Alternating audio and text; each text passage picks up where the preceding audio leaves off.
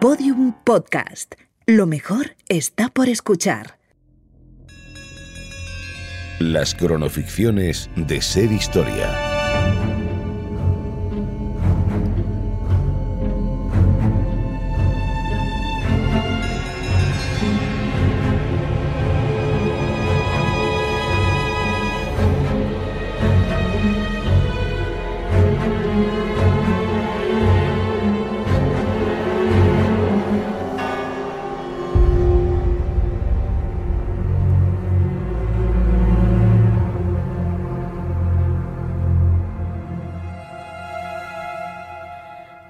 En la vida en los que para seguir avanzando conviene caminar encubiertos.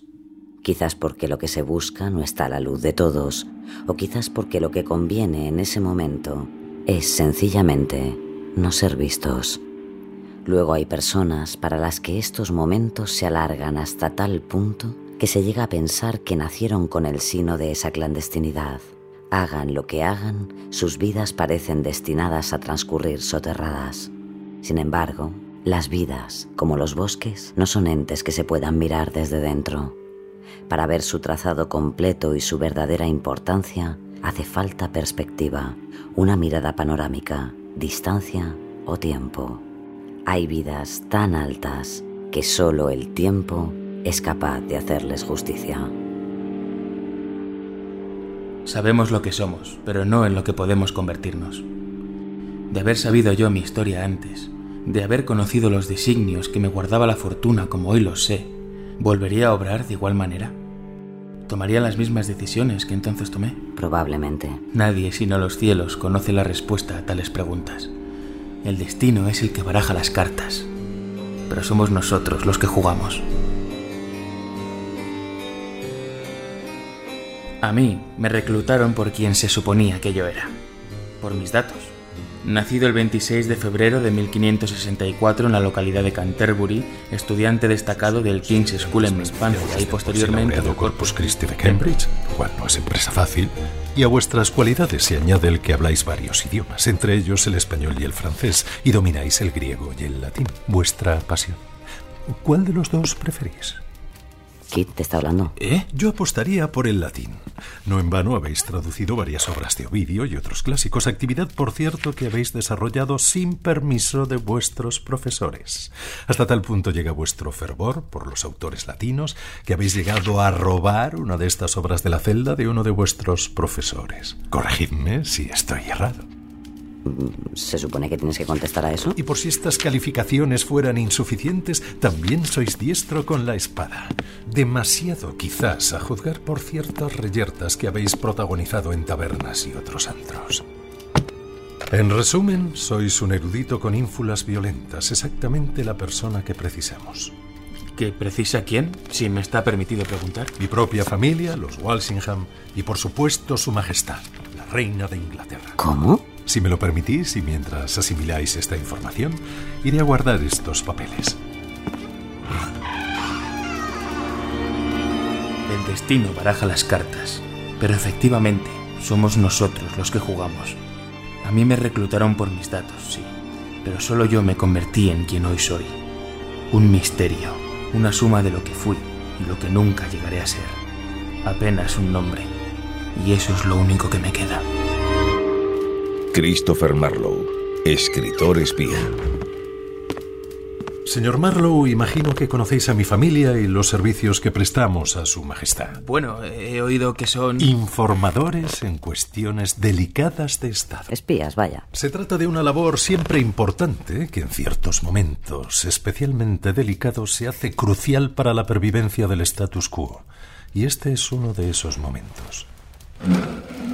Su Majestad cuenta con dos grandes enemigos, España y Francia, ambos reinos católicos. En circunstancias normales no sabría decirle cuál de los dos es más peligroso, pero inquietantes y recientes informaciones apuntan a que Madrid podría estar preparando un complot a gran escala para usurpar la corona de Inglaterra. Felipe II, mal rayo lo parta, ya intentó contraer nupcias con la encarcelada María Estuardo para invadir posteriormente nuestras tierras. Afortunadamente, no quiso Dios que prosperara tamaño desatino. A esto se une que son muchos los católicos ingleses que defienden la vuelta de su religión reclamando a María como legítima reina de Inglaterra. ¿Voy demasiado rápido para vos? Mm, Sí. No, en absoluto. Hace tiempo que os venimos observando, Marlowe. Cualquier alumno destacado de una universidad prestigiosa puede llegar a ser útil para la corona. Y creo que en este cometido no hallaremos a mejor hombre que vos. ¿Qué cometido, señor? Salvar la corona de Inglaterra. Toma ya. ¿Y no es un cometido un poco ambicioso para una sola persona? Digo. Esos españoles traman algo, Marlowe. Algo grande y potencialmente peligroso. El problema es que no sabemos qué. Señor, encuentro vuestro relato interesantísimo, pero no se me antoja cuál puede ser mi papel en todo ello. Vos vais a averiguar qué está ocurriendo en Madrid. ¿Ah? ¿Y cómo vas a hacer eso? Vuestros conocimientos de los clásicos y del latín serán vuestro salvoconducto. Nuestros amigos en la corte española han logrado para vos un puesto junto al cardenal Gaspar de Quiroga, hombre importante de la corte de Felipe. El cardenal es un apasionado de los clásicos, pero su edad hace que esté perdiendo vista. Vos le leeréis y comentaréis con él los pasajes de dichos clásicos mientras mantenéis los oídos abiertos y buscáis vuestra oportunidad para averiguar nombres y planes. Señor, me halaga vuestra confianza en mi persona, pero no puedo asegurar que... Sois dramaturgo, Marlowe, no subestiméis vuestra imaginación. Os aseguro además que no encontraréis mejor fuente de inspiración para vuestras obras que las intrigas palaciegas del Reino de España. Bueno, el reino inglés tampoco parece que se quede corto. Mañana partiréis para España. Mi secretario os dará las instrucciones y el primer dinero que precisaréis. Os presentaréis con el nombre de Thomas Shelton, esa será vuestra identidad. Me proporcionaréis informes semanales por los canales que mi secretario os informará y recibiréis instrucciones a su debido tiempo. ¿Soy yo o está dando por sentado que vas a aceptar? No parecéis un hombre necio, Marlowe. Como imaginaréis, nosotros no somos el único servicio de espionaje al servicio de una corona. Al igual que nosotros, ellos cuentan con sus propios hombres y al igual que nosotros, con sus propios infiltrados en nuestras filas. Entiendo. Hay una cosa que debéis tener en cuenta antes de empezar vuestro trabajo. Si lo hacéis bien, nadie os dará las gracias. Y si necesitáis ayuda, es probable que nadie os la proporcione. ¿Estáis de acuerdo? No. Completamente. Joder. Entonces, buenas noches, señor Shelton, y buena suerte. Buenas noches, señor Walsingham. Y así empezó todo.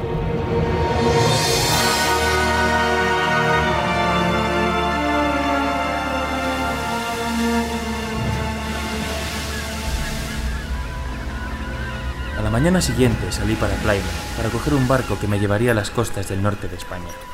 De allí llegaría en carro hasta Madrid, donde me esperaba el cardenal.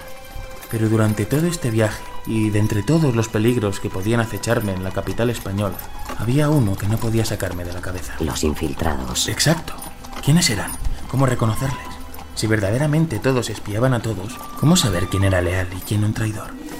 Si los ingleses tenían amigos en la corte de España, era de suponer que también los españoles tendrían amigos en la corte inglesa. Enemigos de la reina, probablemente, de su propio círculo. O enemigos de los Walsingham. Claro, Alguien que quiera ganarse el favor de la reina y para quien Walsingham sea un obstáculo. una revista. Un acomplejado. Un rival cuya familia ambiciona el puesto de los Walsingham. Solo hay una familia en la corte que obedezca ese perfil. Los Cecil. Y de ellos el peor, Robert Cecil, el jorobado. De hecho, mientras yo viajaba en ese barco, en Londres la máquina de la intriga ya se estaba poniendo en marcha. ¿Me buscabais, señor? Hace una hora. Venga, rápido. Quiero que cifres esta carta y que la lleves a servicio de postas lo antes posible. Habrás de dirigirla a Mateo Vázquez. Mm, Mateo Vázquez, el secretario del rey Felipe de España. No, Mateo Vázquez el porquerizo. Pues claro que el secretario. Pero, señor, mandar una carta como esta os podría acarrear serios problemas. ¿Y por qué crees que te he pedido que la cifres? Ha llegado a mis oídos que ese perro de Thomas Walsingham ha enviado a España a un nuevo agente, un tal Christopher Marlowe. Deben de estar inquietos con los rumores sobre la rebelión.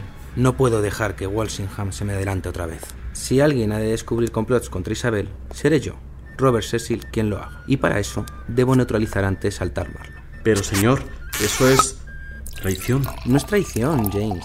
Es alta política. No gana el que mejor corre, sino el que primero llega. Y ahora no me molestes más. Manda la maldita carta. Debemos asegurarnos de que llega a Madrid antes que Marlowe. Sí, señor.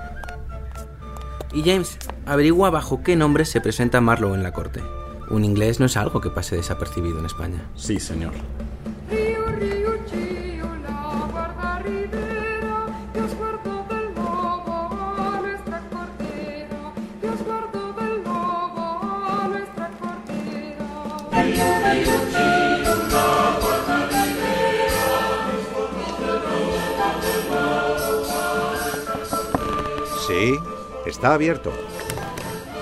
Su eminencia reverendísima es la hora de su lectura. Shelton, por favor, pasad. Y desistid de llamarme con tanto boato. Me hace parecer cien años más viejo de lo que ya soy. Es simpático el viejito. Venid, acercaos. Acabo de recibir carta de mi buena amiga, la princesa de Éboli. Si fueseis tan amable de leérmela. Es una nota, eminencia.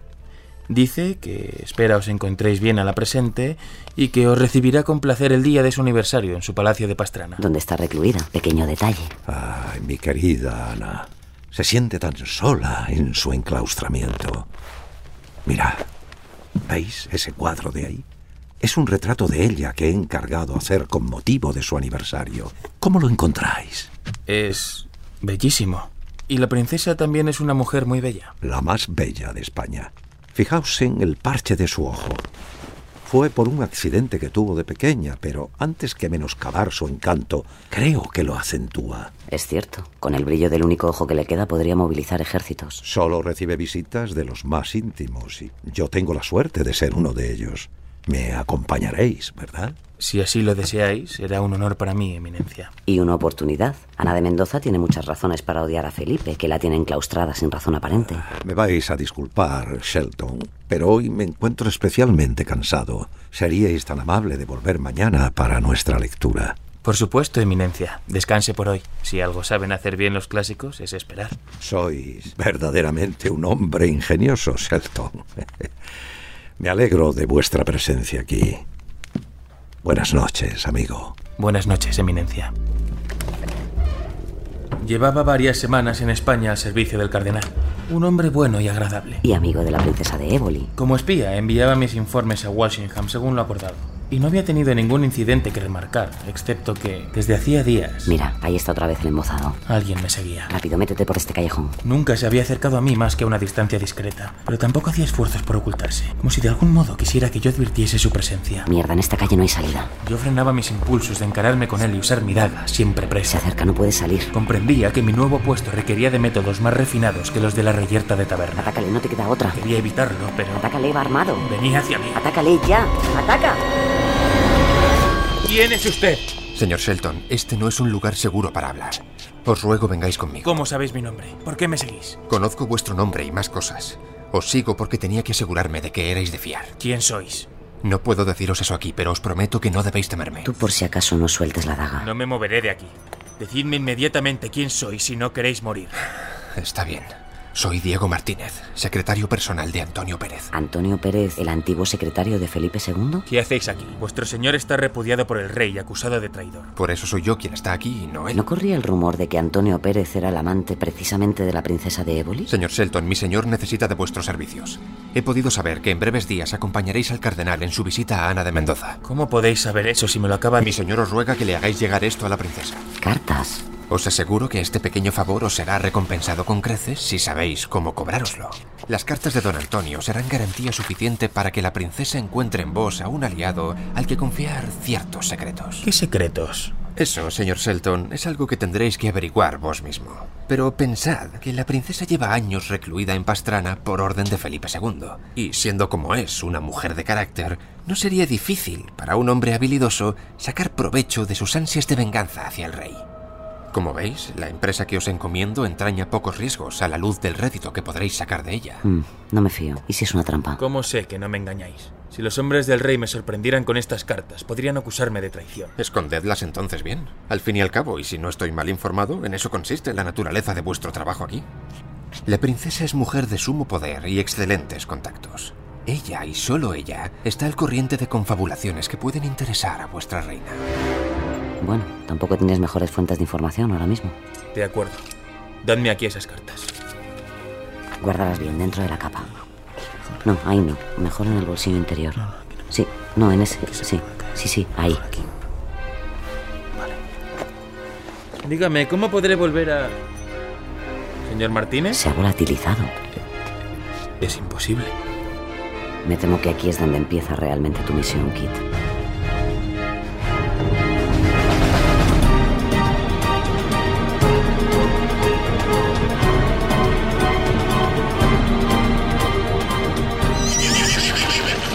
Dos días después de mi misterioso encuentro con el secretario de Antonio Pérez, el cardenal y yo pusimos rumbo al impresionante Palacio Ducal de Pastrana. El trayecto fue extenuante para mí. A cada recodo del camino creía ver una patrulla real que venía a darme caza. Mis manos aferraban las cartas de don Antonio a través de la tela de mi capa con tal fuerza que los dedos se me quedaron blancos. Finalmente llegamos al magnífico palacio renacentista.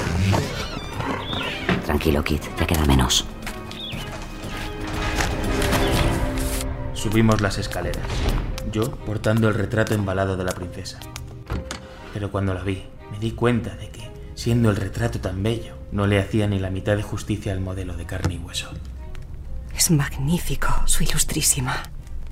Aunque me temo que el rostro joven y falto de preocupaciones que refleja es el de una muchacha que murió hace tiempo. Me temo, Ana, que al igual que ocurrió con Cleopatra, el tiempo no se encara con vos, porque sabe que no es rival a vuestra altura. Pero veo que traéis compañía. En efecto, Alteza, os presento a Thomas Shelton, mi paciente y vivaz lector de clásicos. Alteza, es un placer conocer en persona a la afamada princesa de Éboli. Veo que sois inglés. Es un detalle que siempre he encontrado encantador en un hombre. Pasamos largos minutos conversando los tres, y aunque la charla era agradable, las cartas me quemaban en el interior de la capa. Tienes que conseguir quedarte a solas con ella. Sí, pero ¿cómo? Espera, el cardenal se levanta. Alteza, siento tener que poner fin a nuestra encantadora velada, pero estos viejos huesos reclaman su descanso. Llamaré a un lacayo que os guíe a vuestros aposentos. Gracias, Alteza. Shelton, ¿vamos? Invéntate algo, tiene que ser ahora. Detrás de usted, eminencia.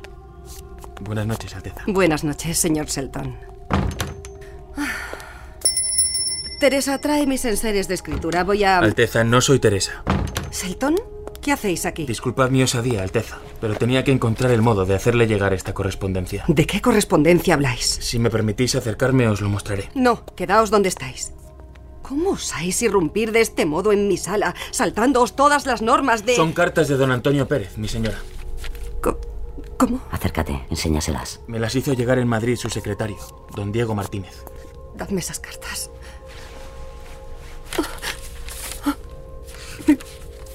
¿Quién sois vos? Un amigo, Alteza, y un simpatizante con su causa. ¿Qué sabéis vos de mi causa? Sé que Felipe os tiene retenida aquí, y basta respirar el mismo aire que vos para darse cuenta de que este encierro es una intolerable injusticia. ¿Habéis visto a Antonio? No, señora.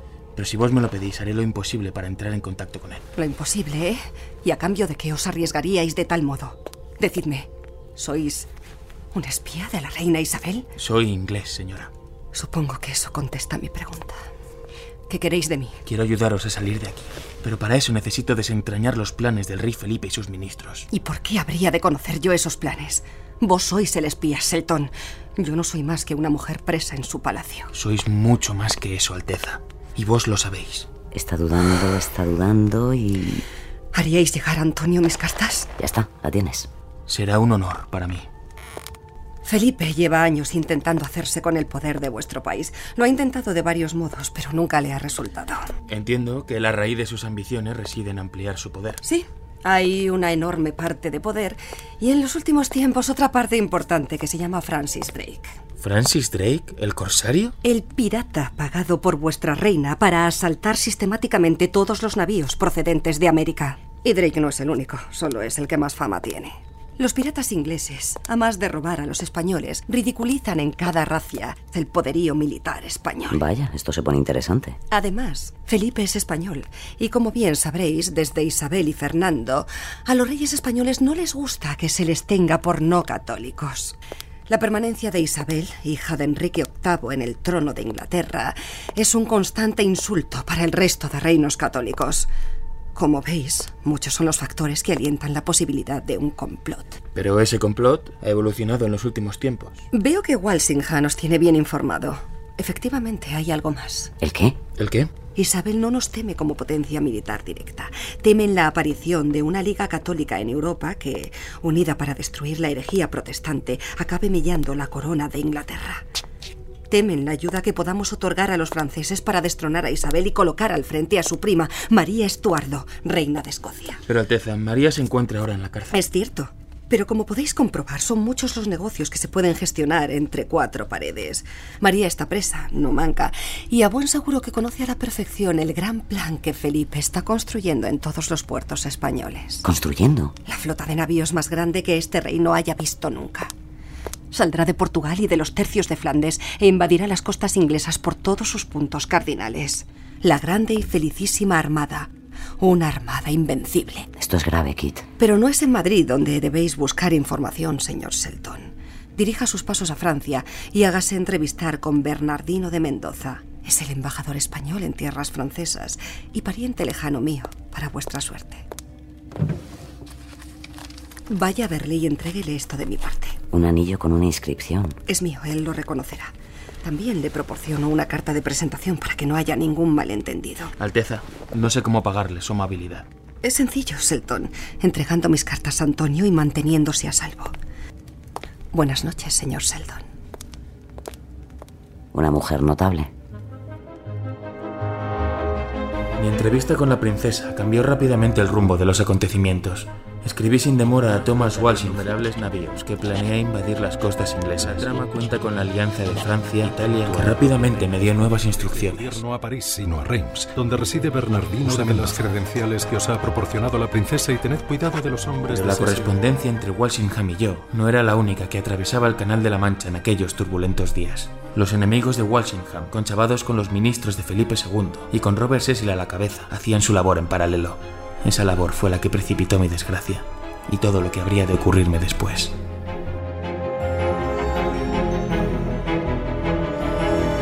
¿Thomas Shelton decís? Sí, señor. Utiliza esa identidad para trabajar junto al cardenal Gaspar de Quiroga. Extraña mascarada. El cardenal es importante, pero a día de hoy su influencia en la corte es limitada. Quizás no tanto, señor. El cardenal, y a sabiendas de Felipe, mantiene una relación casi familiar con la princesa de Éboli. Ana de Mendoza. Eso sí es preocupante. Esa mujer es más peligrosa que toda la corte de Felipe Junta. El hecho, señor, es que hemos sabido que a través del cardenal Shelton se ha puesto en contacto con ella. ¿Y ahora me lo dices? ¿Cuándo ha sido? ¿Qué ha pasado? Fue hace unas semanas. Yo no he tenido conocimiento hasta hoy. Pero eso no es todo, señor. Sabemos que Shelton se dirige a Reims. ¿A Reims? Solo puede ir a Reims para una cosa. Visitar a Bernardino.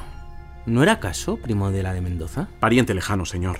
Rápido, es vital enviar una carta al embajador e informarle de que Shelton es un traidor.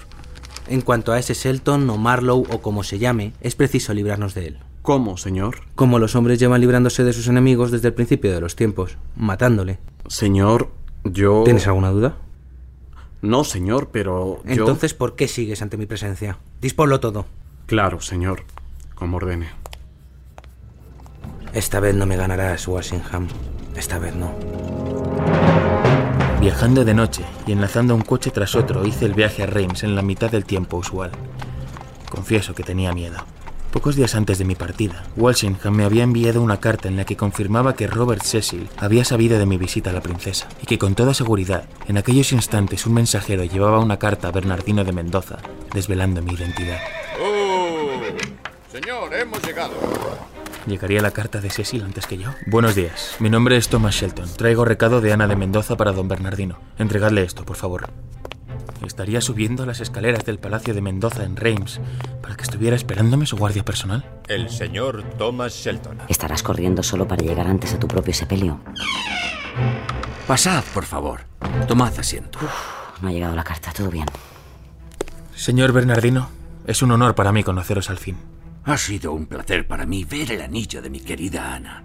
¿Habéis estado con ella? ¿Cómo está? Está todo lo bien que se puede estar en su situación, señor, y le hace llegar su cariño más ferviente. Le confieso, señor Selton, que a pesar de mi lealtad a Felipe, la del encierro de mi devota prima es una decisión que no comprendo, pero que tampoco pretendo rebatir. El deber manda, y a un rey solo le aconseja el mismísimo Dios. El Señor le bendiga. Bien, santiguate también. Vaya, sois católico. Bien jugado. Sí, señor. Y leal a nuestra verdadera reina, María Estuardo. ¿Y qué buscáis por estas tierras? He venido a ofrecerme, señor, para la causa católica. ¿Os envía Anthony Babington? Ahí tienes el primer nombre. No, señor. No tengo el honor de conocerle. ¿Robert Banwell, quizás? ¿O Sir Thomas Salisbury? Todos ellos conspiradores contra la reina. No olvides esos nombres, Kit. En realidad, señor, me impulsa mi corazón más que mi conocimiento y... Señor, siento la interrupción, ¿Cómo pero... te atreves, Fermín? ¿No ves que estoy reunido? Pero, señor, ha llegado un correo urgente de Inglaterra. La carta de Cecil. Tienes que salir de aquí. Cierra inmediatamente. Disculpe a mi sirviente, señor Selton. Son días turbulentos y cualquier correspondencia altera a mis hombres. Bien, decíais que queríais colaborar. Me congratulo. Sal de aquí, sal de aquí. Sí, señor. Disculpadme, me temo que el viaje me ha fatigado más de lo que pensaba. ¿Os importaría si vuelvo mañana? Eh, no, por supuesto. ¿Tenéis ya aposentos? ¿Qué demonios ocurre ahí fuera? Discúlpeme, señor Selton. Tienes que hacer algo, Kit, tu daga. No, no, no, no. Te va a descubrir, esa carta es tu perdición. Es tú o él. Acaba con esto, Kit, acaba con esto ahora. ¡Maldito bellaco! ¡Traidor! No tienes tiempo de lamentos, el mensajero está a punto de entrar. Señor Mendoza, lo siento, pero debo... ¿Eh? No se ve al sirviente. Corre antes de que tengas que matarle a él también.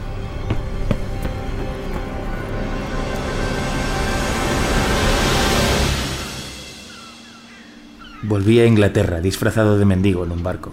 El atuendo se acomodaba perfectamente a mis sentimientos. Nunca me he sentido tan miserable como después de aquellos hechos. Esperaba encontrar la paz en Inglaterra. Pero la vida nunca es como uno la espera. Tenía razón Walsingham cuando me dijo que nadie agradecería mis éxitos. Los míos más bien fueron castigados. A mi llegada a su mansión me esperaba mi destino. La, la situación es grave, Marlowe.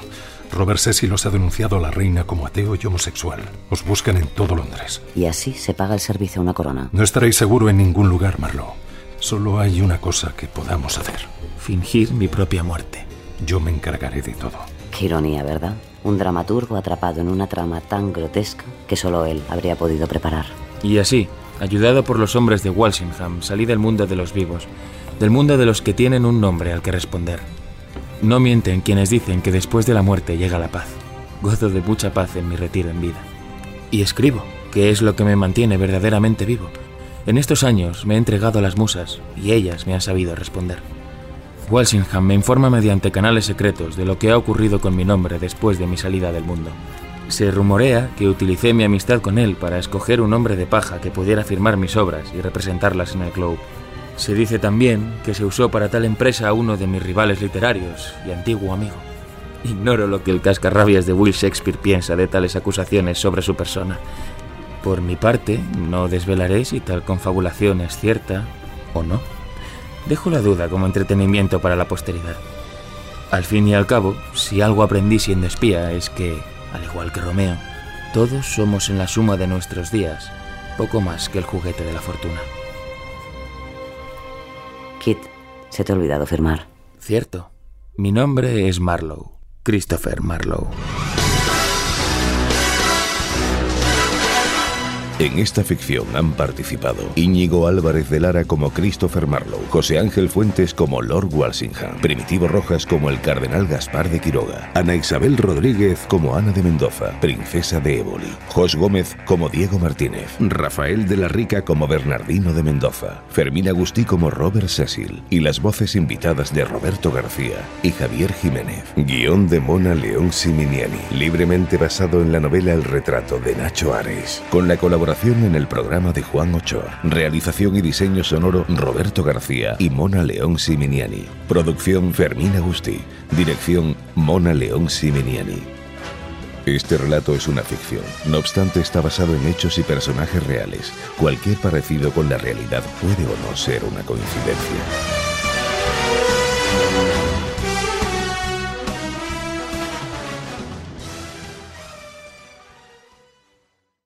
Todos los episodios y contenidos adicionales en podiumpodcast.com y en nuestra aplicación disponible para dispositivos iOS y Android.